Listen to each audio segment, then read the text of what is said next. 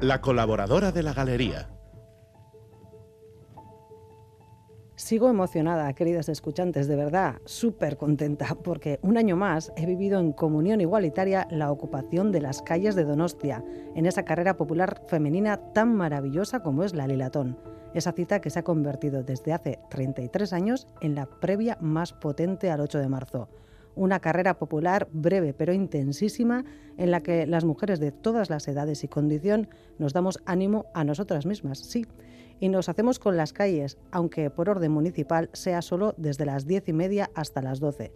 Una pena que sea tan pronto, la verdad, porque a esas horas y en domingo aún es poca la gente que nos puede ver alegres y combativas, corriendo, saltando, gritando, festejando. Es una cita en la que desde primera hora se siente la emoción de volver a ver a compañeras, amigas, conocidas, desconocidas, pero sobre todo unidas. Y por si algún varón se pregunta que por qué no pueden ellos participar también en la liratón, os lo explico. Aunque sea redundancia innecesaria tener que justificar que también nosotras, las mujeres, queremos espacios donde sentirnos libres.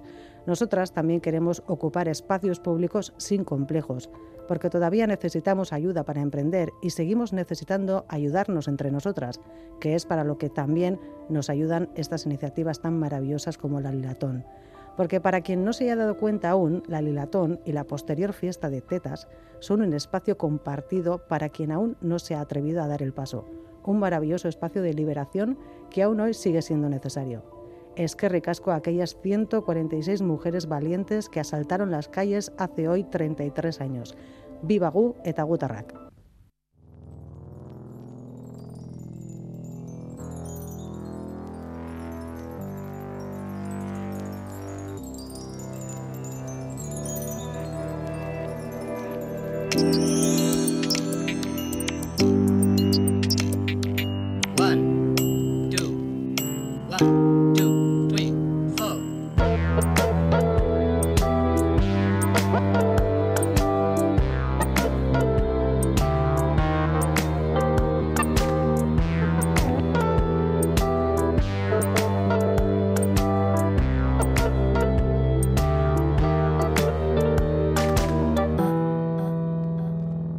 Galería, con Bego Yebra. 9 y 8 minutos de la noche, fiesta de Lilatón en Donostia. Seguro que la colaboradora de la galería, Marijo Dio Gracias, llega con agujetas el lunes a trabajar. 33 años ya. Y nosotras os vamos a proponer una hora galera en la que hablaremos de procesos migratorios, de nuevas normas de tráfico para todos los países de la Unión Europea. Atención y que además vamos a despedir con la mejor música que se hace ahora en Euskal Herria. Son las 8 y 9 minutos de la noche. Bienvenidas y bienvenidos. 9 y 9 minutos.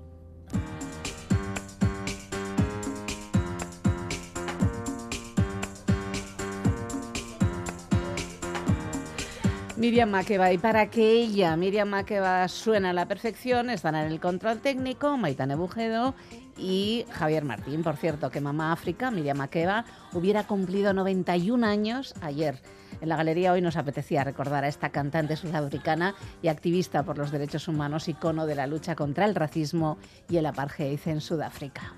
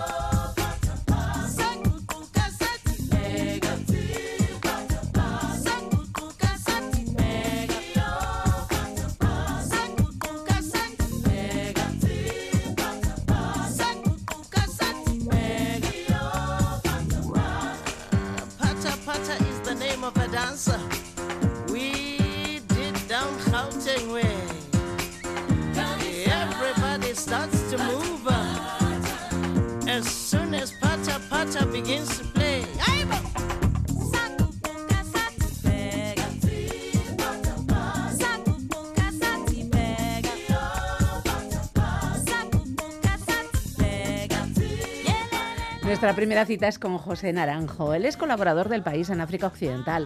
Se fue a Senegal en 2011 buscando el origen y los porqué de la emigración africana. Ha cubierto la guerra de Mali, las epidemias de ébola en Guinea, Sierra Leona, Liberia y Congo, el terrorismo en el Sahel. Sus últimos libros son Los Invisibles de Colda, en Península, 2009, y El río que desafía el desierto, en Azulia, 2019.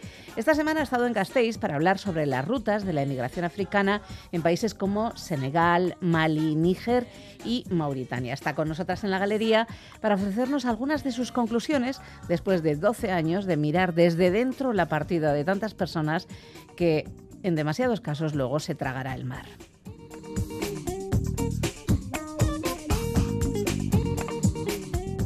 José Naranjo, bienvenido a la galería. ¿Cómo estás? Muy bien, gracias. La charla mm, la celebramos el sábado y la em, entrevista la emitimos hoy domingo, porque ya estarás en Senegal, ya estarás en Dakar. Sí, sí, todo va bien, sí. Eh, bueno, sí, esperamos, ¿no? Siempre esperamos que, que los vuelos vayan bien. Cuéntanos cómo de repente, bueno, dices, yo me voy a África.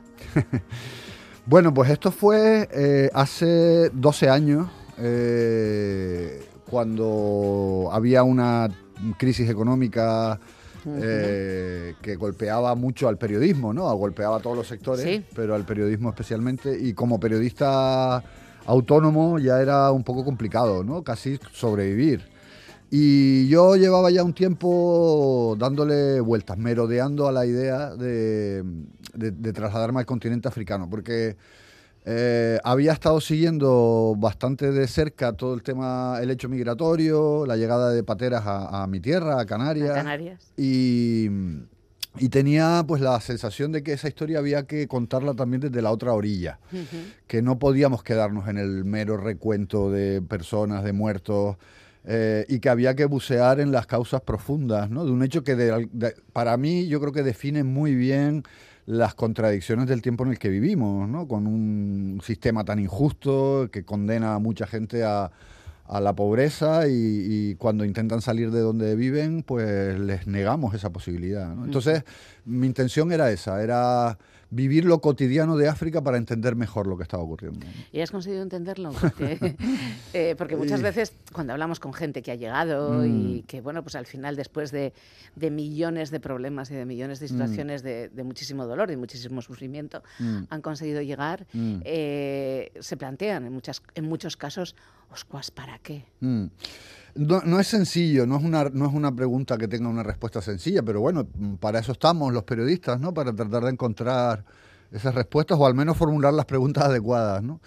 Y, para mí ha sido un viajazo personal y profesional, 12 años residiendo en, en Senegal y en Mali estuve una época también. Y, yo creo que me ha ayudado a entender algunas cosas. Me, he despojado de algunos prejuicios, eh, que creo que es el paso previo necesario, ¿no? Vaciar para luego llenar. Eh, porque tenemos una imagen muy estereotipada del continente africano. Para empezar, pensamos que es uno, ¿no? que África es solo una.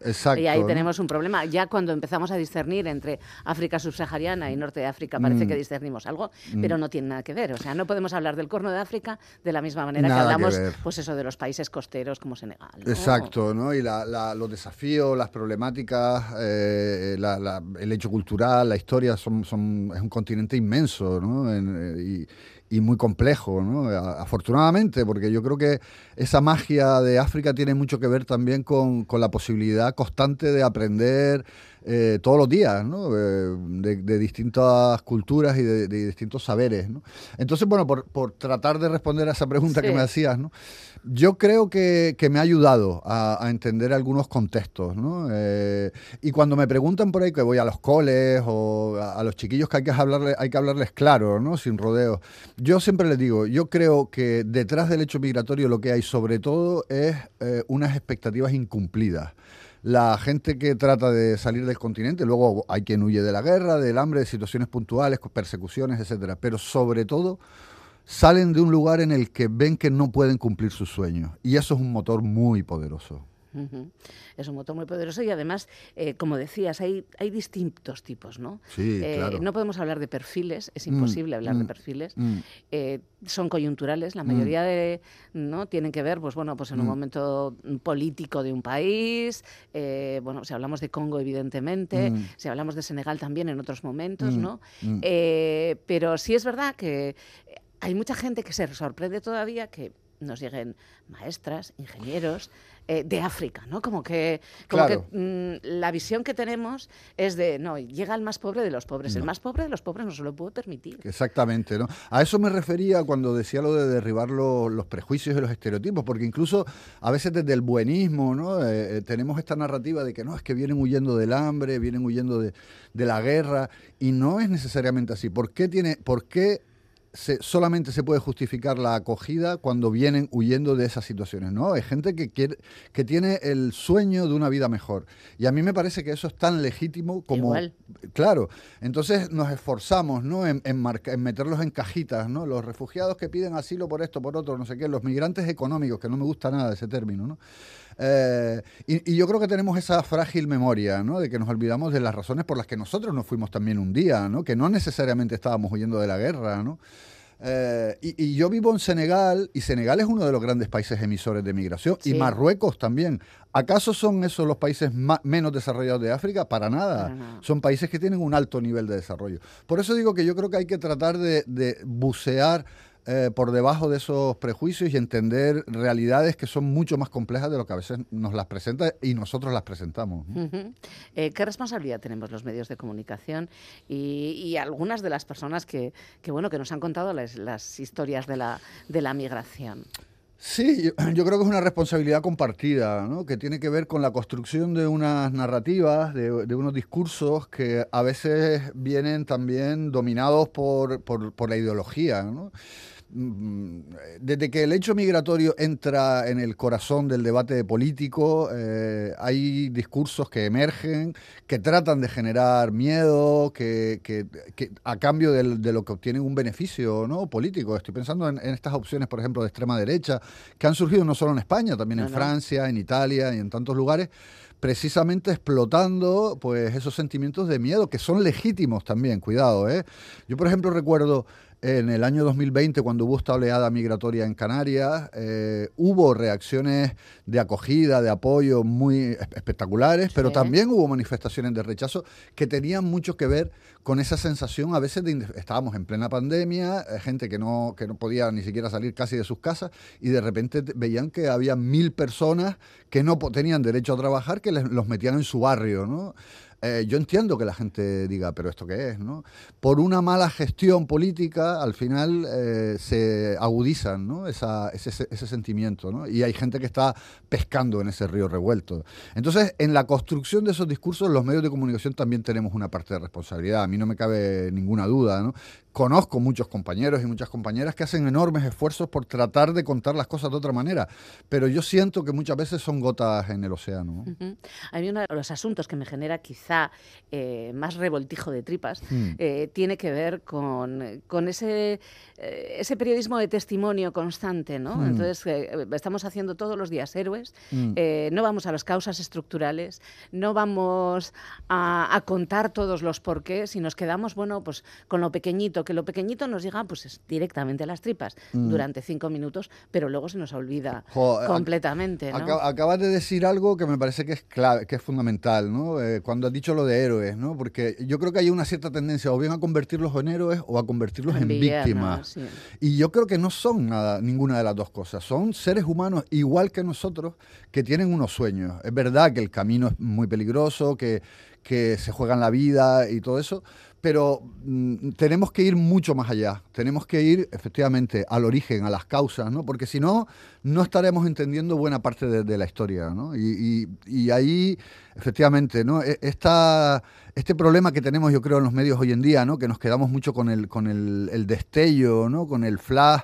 Eh, pasa algo, miramos de repente, han llegado dos en el timón de un barco, vamos a contar ese drama, cómo viajaron, y luego nos olvidamos de lo que les pasa después, por ejemplo, que es súper importante para entender también eh, lo que les mueve, ¿no? y, yo creo que ahí, eh, yo formo parte del, del, el equipo que organiza el Congreso de Periodismo de Migraciones, les apoyo, ¿no? Y, muchas veces hemos discutido esto, ¿no? Tenemos como una especie de obsesión con la frontera. Y es verdad que en las vallas, que en el mar, que en el... Ahí se están violando los derechos humanos y que eso hay que contarlo, lo del Tarajal, etcétera. Por supuesto. Pero no nos podemos olvidar del antes y del después, porque esa es la foto, la, mejor foto del hecho migratorio, la foto completa, ¿no? Algunas veces nos preguntamos que quizá el fracaso de las políticas de cooperación a lo largo de los últimos 40, 50 años y eh, tiene que ver también con que eh, estos procesos migratorios hayan sido en los últimos 20 también, 20 años, pues mayores que que en el resto de la historia más reciente de, los países africanos. Mm. Eh, hay por ahí un poema que dice que más o menos que malamente deja a alguien el lugar donde está bien mm. para ir a otro lado. ¿no? Yo mm. recuerdo 1999, aproximadamente 1998, un primer ministro italiano en la Unión diciendo o hacemos bien este asunto de la cooperación o trabajamos seriamente en ello, o si no, eh, no vamos a poder controlar pues bueno, todo el dolor que, hay en África, pues bueno, con, con, lo que tenemos que ver con las guerras que están pasando allá, ¿no? Hmm. ¿Sabes qué pasa? Yo, yo tengo la sensación, después de haber, eh, no, soy un experto en cooperación, pero he tenido la oportunidad de estar cerca de la gente que, que, ejecuta los proyectos y de conocer muchas iniciativas ¿no? en el continente africano. Y yo tengo la sensación de que la cooperación tiene un determinado rol, que lo ejerce mejor o peor. Creo que además ha evolucionado con los años a mejor pero mm, creo que tiene unos límites intrínsecos. ¿eh? No es porque se ejecute bien o mal que la cooperación no llega, no va a llegar nunca a hacer una verdadera transformación. Em, yo creo que de lo que estamos aquí hablando es de un sistema económico profundamente injusto y, en el que hay unos roles asignados con un norte desarrollado, global, industrializado y un sur al que se condena a ser mero exportador de materias primas. Tendría muchos ejemplos, pero eh, las dificultades a la hora de que el desarrollo real llegue al... Y eso pasa necesariamente por la transformación económica. Y, claro, para eso tiene que haber voluntad política de, hacer ese cambio, que la sociedad civil empuje en esa dirección y, que, y, ser muy valientes, porque se están enfrentando a todo un sistema internacional, ¿no? en el que estamos hablando de eh, Organización Mundial de Comercio, Banco Mundial, Fondo Monetario, las grandes empresas multinacionales, que desgraciadamente hoy en día siguen algunas ancladas en el viejo modelo depredador de, los recursos. Y, y, claro, mientras eso no cambie, lo otro será una vez más iniciativas muy voluntaristas y, y sanas pero que no, no van a cambiar nunca, no van a realmente transformar lo que hay que transformar. En ese sentido, lo importante eran las políticas de cooperación. Es decir, si estás dando un dinero, eh, por un lado, es probablemente porque estés tapando eh, la cantidad de inversiones que puedes hacer para apoyar a empresas transnacionales a que, bueno, de alguna manera se lleven todo lo que puedan. ¿no? Y luego hay, hay una percepción también, eh, digamos, colateral a esto que comentas, ¿no? de, de, que África, yo creo que en el, Mira, te doy un ejemplo, ¿no? A mí me encanta hablar con ejemplos. Cuando eh, en los 12 años que llevo viviendo en Senegal, por ahí han pasado grandes líderes mundiales, eh, Obama, Angela Merkel, eh, dirigentes de todo, el presidente de Turquía, Erdogan, y, todos ellos vienen acompañados de empresarios, porque saben que en este momento África es un lugar también de oportunidades. Cuando estuvo, por ejemplo, Mariano Rajoy en, en Senegal, le acompañaba gente de la Guardia Civil porque estaban obsesionados con el control migratorio. Y ahí, más allá de la anécdota, eh, creo que se percibe una, una visión de África anclada en el tiempo, ¿no? en la que África es un lugar del que tenemos que solucionar problemas. China, Turquía, Marruecos, Estados Unidos, incluso Rusia, saben que África es también un mercado con un potencial enorme, y un lugar en el que también eh, extraer recursos, pero cambiando el modelo, ¿no? Ya no esta extracción salvaje, ¿no? Eso al, menos en, lo ideal. Quiero decir, eh, creo que Europa y Occidente están perdiendo un tren eh, en África, eh, o al menos lo van a coger con retraso, ¿no? Y eso se paga. También. Bueno, parece que Europa está perdiendo unos cuantos trenes últimamente. En ese sentido, China eh, lleva un montón de años ya eh, trabajando, no sé si tanto eh, en, la, en, la, zona donde tú vives, mm. porque bueno, en el Cuerno desde luego sí, lleva muchísimos años y, lo tiene muy claro, ¿no?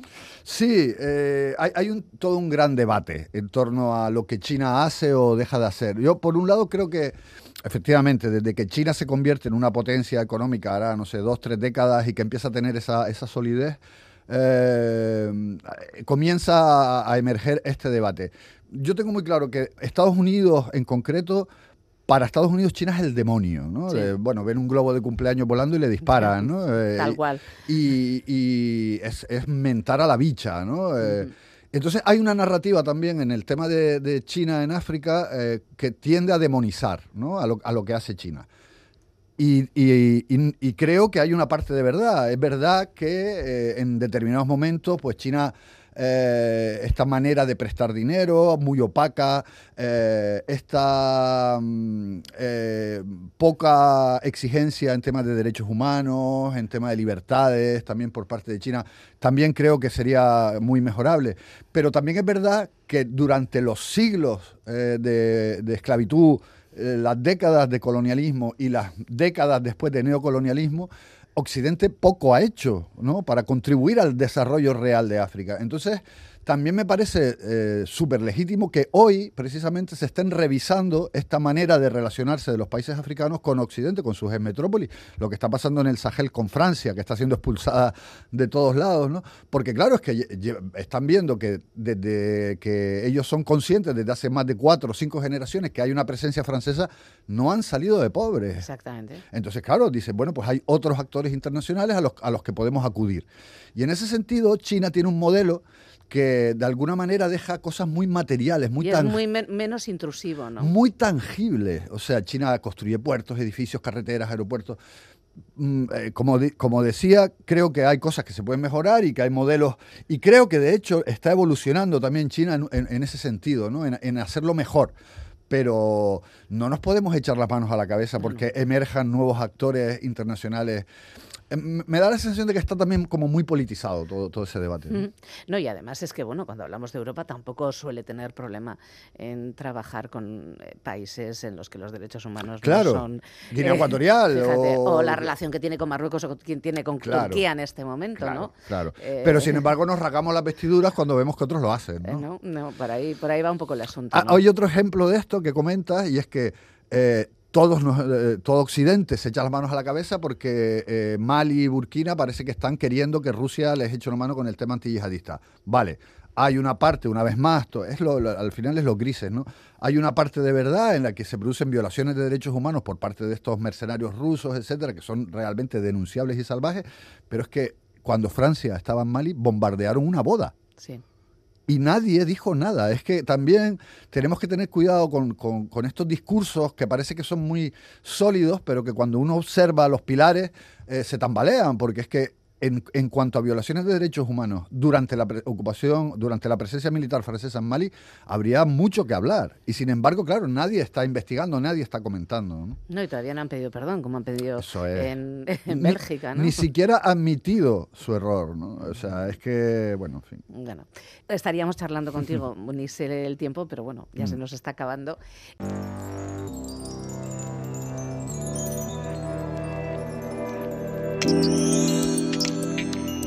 La Galería, Territorio Europa.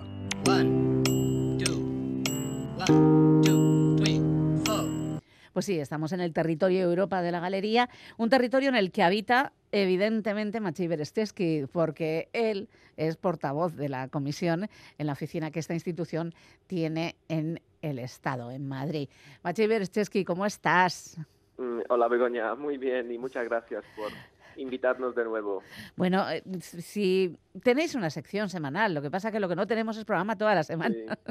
Ya lo sé. Pero bueno, es un placer y sobre todo es un placer estar informados y informadas de todo lo que está pasando en Europa y de las decisiones que se toman, porque es que nos afectan en el día a día. Eh, muchas veces sentimos que Europa está muy lejos, porque las instituciones también, pues bueno, como que son grandes y se toman grandes decisiones, pero la mayoría de las decisiones que se toman afectan muy directamente a nuestro día a día y una de ellas tiene que ver con las nuevas normas europeas en cuanto al permiso de conducir. A ver qué va a pasar, que me lo acabo de renovar. Sí, sí, es una, una de las nuevas propuestas que hemos adoptado esta semana, así que es, es muy reciente. Em, y bueno, eh, son los requisitos actualizados que proponemos desde la Comisión Europea para, el permiso de conducción en toda la Unión Europea, pero también eh, proponemos unos cambios para mejorar la, la aplicación transfronteriza eh, de las normas de tráfico para mejorar la seguridad en las eh, carreteras europeas. Entonces, en cuanto al permiso de conducir, para simplificar pues su reconocimiento entre Estados miembros, lo que queremos hacer es introducir un permiso de conducir digital eh, 100% digital, que sería además el primer eh, permiso de esta forma en el mundo. Eh, y de esta manera, pues eh, claramente será mucho más fácil de solicitarlo, sustituirlo o renovarlo, porque toda, toda esta gestión se podrá hacer en línea. Em, pues también, aparte del permiso digital, proponemos actualizar las normas para las pruebas de, permiso de conducir para tener en cuenta, eh, por ejemplo, los nuevos vehículos de, cero emisiones, los vehículos eléctricos, eh, y por esto se, se, evaluará, por ejemplo, los conocimientos y capacidades de, los candidatos que están relacionados con nuevas tecnologías, eh, muchas veces ya usadas en estos nuevos vehículos. Mm, también, también la formación eh, de los candidatos para conductores mm, tendrá que prepararles, eh, prepararlos mejor para conducir por vías urbanas, eh, teniendo en cuenta pues el número más grande de bicicletas, de patinetes y, y con muchos peatones, pues que es realidad ahora. y sabemos que bueno, en las, de hecho, en los accidentes de carreteras, eh, la mayoría de, las víctimas son, son los pues, usuarios de bicicletas, de patinetes y muchos peatonales también, peatones. Y por eso queremos adaptar los requisitos de, formación a esta nueva, nueva realidad de las ciudades. Mm, pues al mismo tiempo eh, queremos que sea posible hacer la prueba y conseguir un carnet de conducir eh, un poco más, más antes, entonces a la edad de 17 años. Hmm. Eh, pero hasta cumplir 18 años, eh, esas personas tendrán que conducir acompañadas y de esta manera las personas jóvenes van a adquirir la experiencia al volante eh, y de esta manera estarán mejor preparadas para, para conducir. Entonces es un poco revolucionario lo que queremos proponer, pero, pero sí es obtener eh, carne de conducir antes de a 17 años y también eso responde a la necesidad o más bien a la escasez de, de los conductores en Europa. Sabemos que tenemos eh, un poco de problema en este, en este ámbito. Bueno, otra cosa en cuanto a los, a los conductores principiantes, eh, ellos tendrán un periodo de dos años de prueba eh, después de hacer el examen.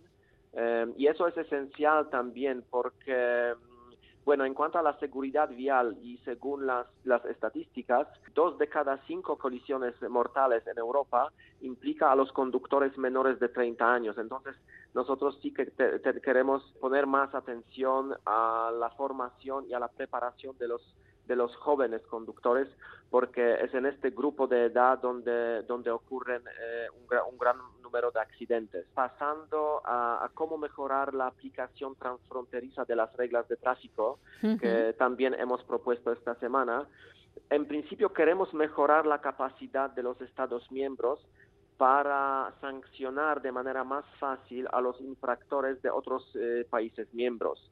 Eh, según los datos que hemos analizado, eh, hoy en día 40% de las infracciones transfronterizas eh, se cometen impunamente porque, por ejemplo, no se puede identificar al infractor o porque no se ejecuta bien el pago del otro país.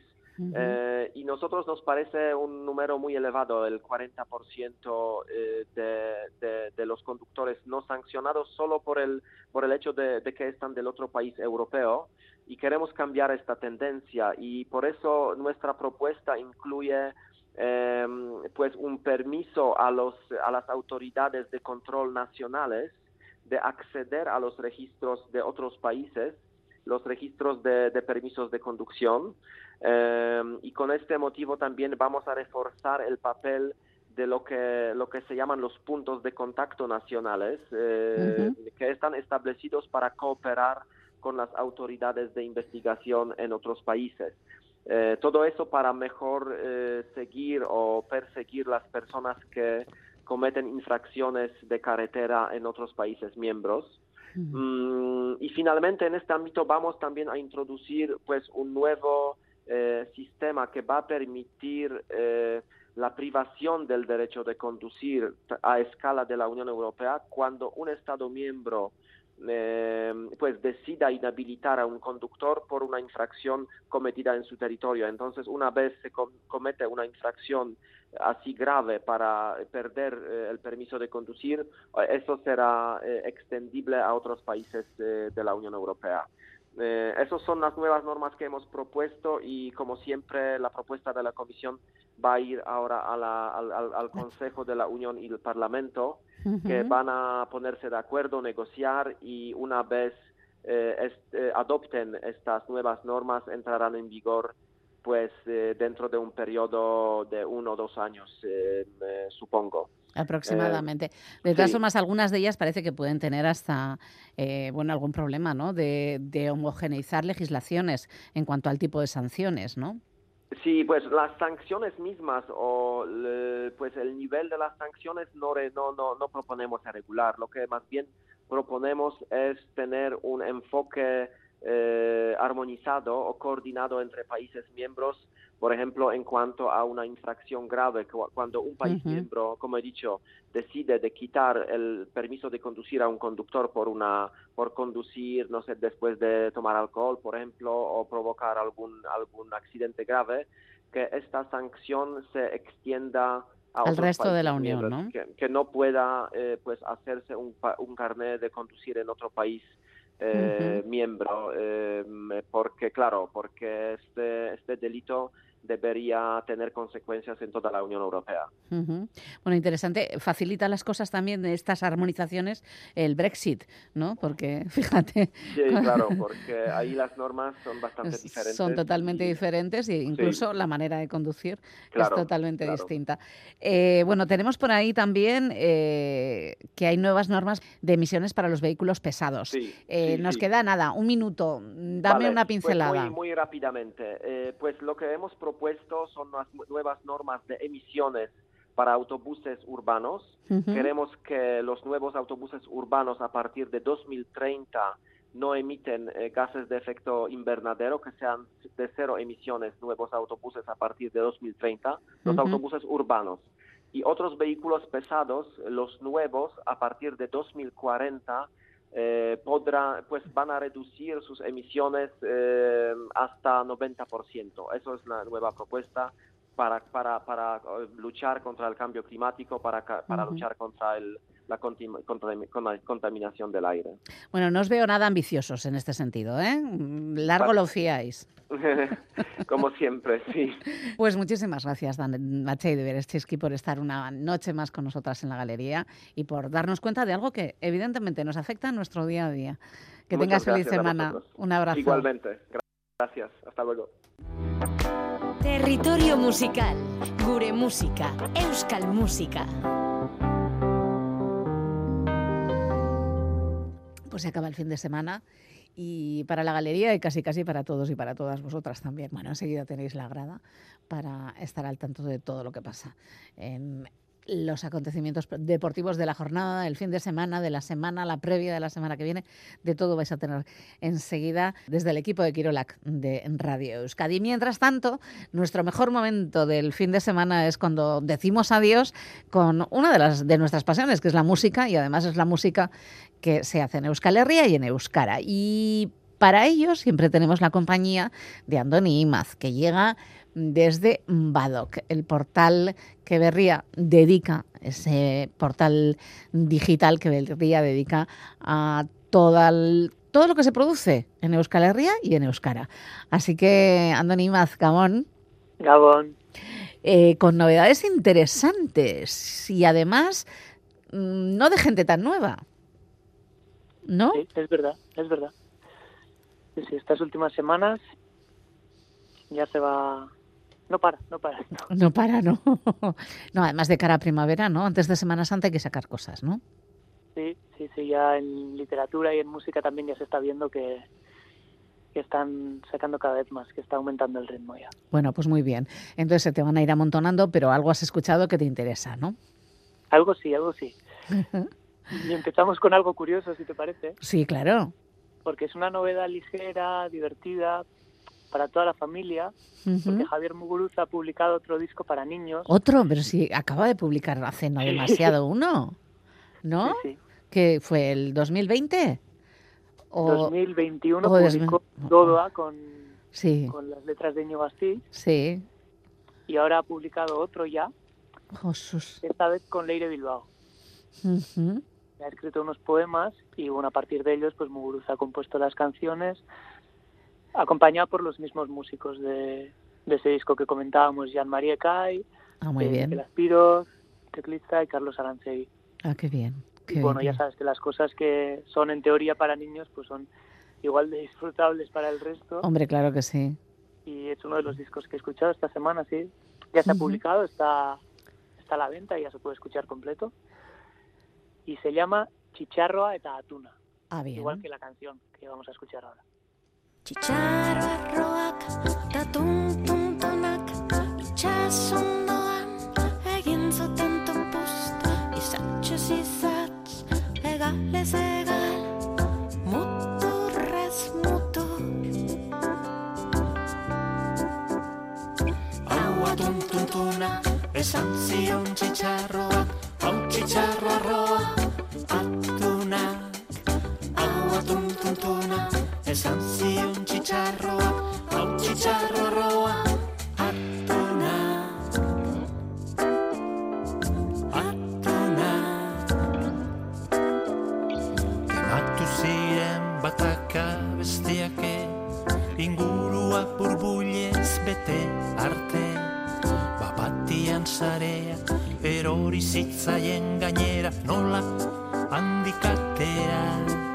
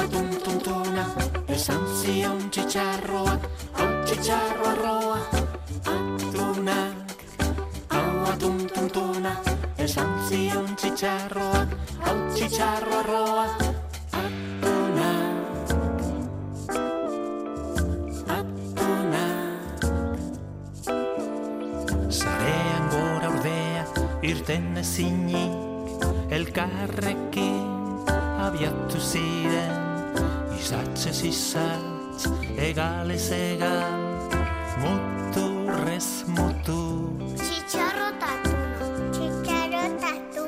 Hau atuntuntuna, esan zion txitxarroak, hau txitxarroa atunak Hau atuntuntuna, esan zion txitxarroak, txitxarroa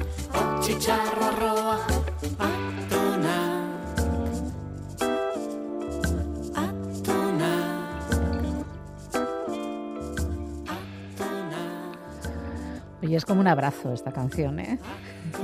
Sí. ¿No?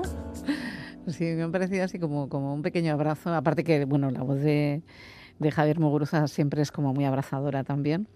Pero qué bonito.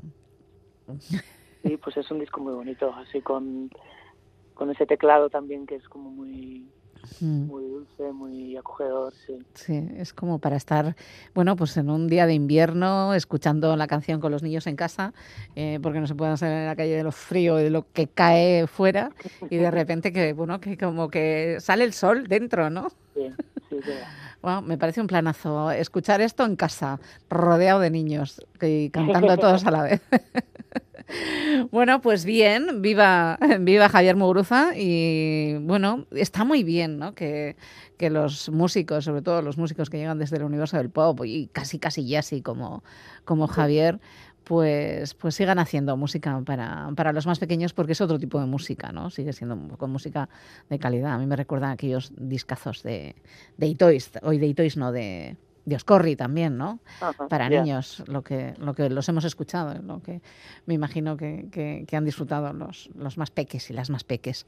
Eh, bueno, bien, Javier Muguruza con un nuevo disco debajo del brazo que ya se puede comprar, y este Chicharroa eta Atuna, y más. Pues cambiando un poco de, de estilo al rock, a las guitarras, Lier, el grupo Lier ha sacado una nueva canción que se llama Era Maten y bueno, habla de que, pues eso, que hay que saber llevar las consecuencias de, de las decisiones que tomamos, tanto las buenas como las malas. Yo creo que Lier publicó, eh, digamos, su disco más ambicioso unos días antes del confinamiento, hace tres años. Sí. Y luego han comentado en entrevistas que, bueno, que eso les pesó mucho después, que les costó darle la vuelta, ¿no? Cuando inviertes tanto tiempo y tanto cariño en un proyecto que Que luego no no- puedes girar, ¿no? eso es. Y bueno, entonces se quedaron ahí y yo creo que también hace referencia pues a eso, a, a cuando tienes que coger fuerzas para, para darle la vuelta a una situación y, y empezar de nuevo de alguna manera. Bueno, claro, eso nos ha pasado a muchos, ¿no? Que de repente ese parón nos sirvió también para repensarnos, ¿no? Y me Sí. imagino que, que Alier también. ¿Tiene mucho que ver con lo anterior o de repente hay alguna cosa nueva? ¿Cómo has sentido? A mí me ha parecido que es más una continuación que, Sí. que otra cosa, sí. Y bueno, ¿qué escuchamos? La canción se llama Era Maten. Ez dezatela esan Saiatu Ez zinenik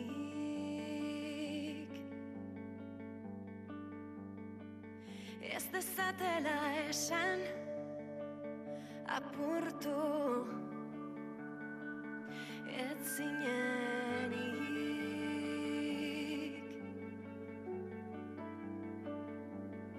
Zer dakite astu noiek Zure barne matxinadez Mamuaitira kagailurrik ez.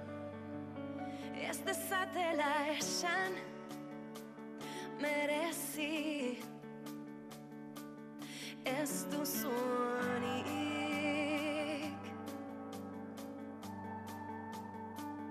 Buztana zapaltzen Doktore Zaren hori.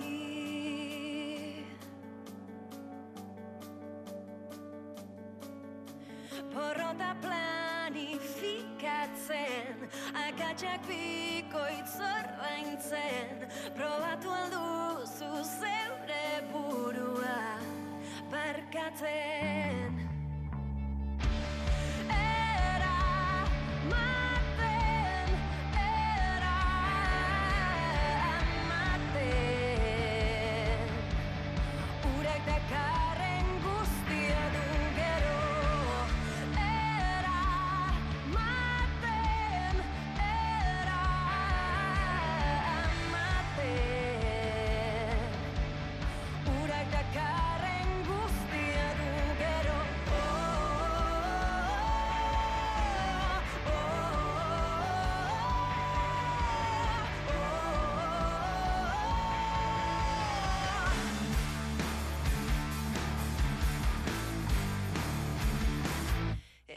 zidatela esan apurtu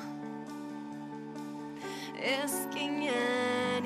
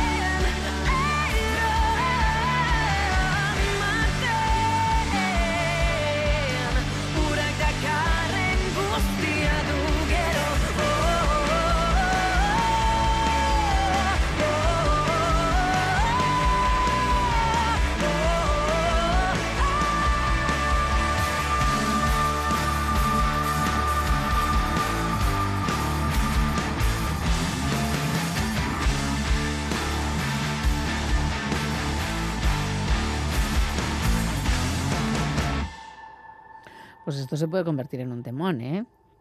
Pues sí, sí, estaba pensando que yo la recordaba más y la parte final es muy, muy cañera, pero igual sí que eh, Sí. la primera parte, esa parte de balada, sí que es un poco otra cosa a lo que nos...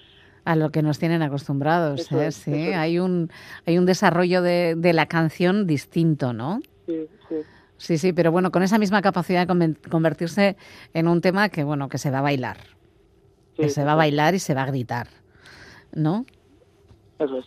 Sí, y de momento han publicado este tema, no sé si creo Ujú. que van a sacar un, un disco corto para, para Durango, por lo menos. Sí, pues bien, no, porque me imagino que la gente está deseando también escuchar y escucharles, ¿no? En vivo y en directo y, Claro. y disfrutar de, de Lier, que ya casi casi es un clásico.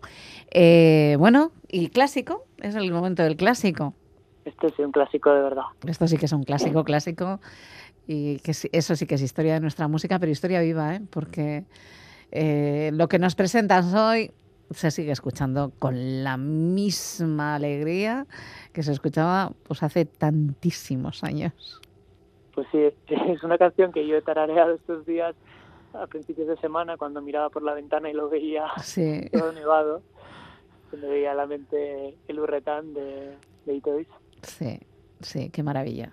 y Qué maravilla, qué temazo. Qué temazo y qué manera de despedir el programa. Bueno, una alegría, ¿eh? Irnos con este El Urretán. Probablemente una de las mejores letras de Itois, ¿eh? ¿No? Sí, pues sí, mira. Eh, Probablemente será una de las mejores letras de Itois y es una preciosidad de canción y me parece que es la mejor manera para despedir. Bueno, todos nos acordamos de Itois y nos acordamos de este disco que, que tendrá 30 y 40 años. Pues, Eh, igual sí, ¿eh? pero, Pero 40 igual no, pero 30 y... pero sí, sí. Pero 37, 38, pues es que no quiero ni pensarlo. Eh, porque sí, claro, les hemos visto en directo cuando estrenaban, o sea que fíjate, no te digo más.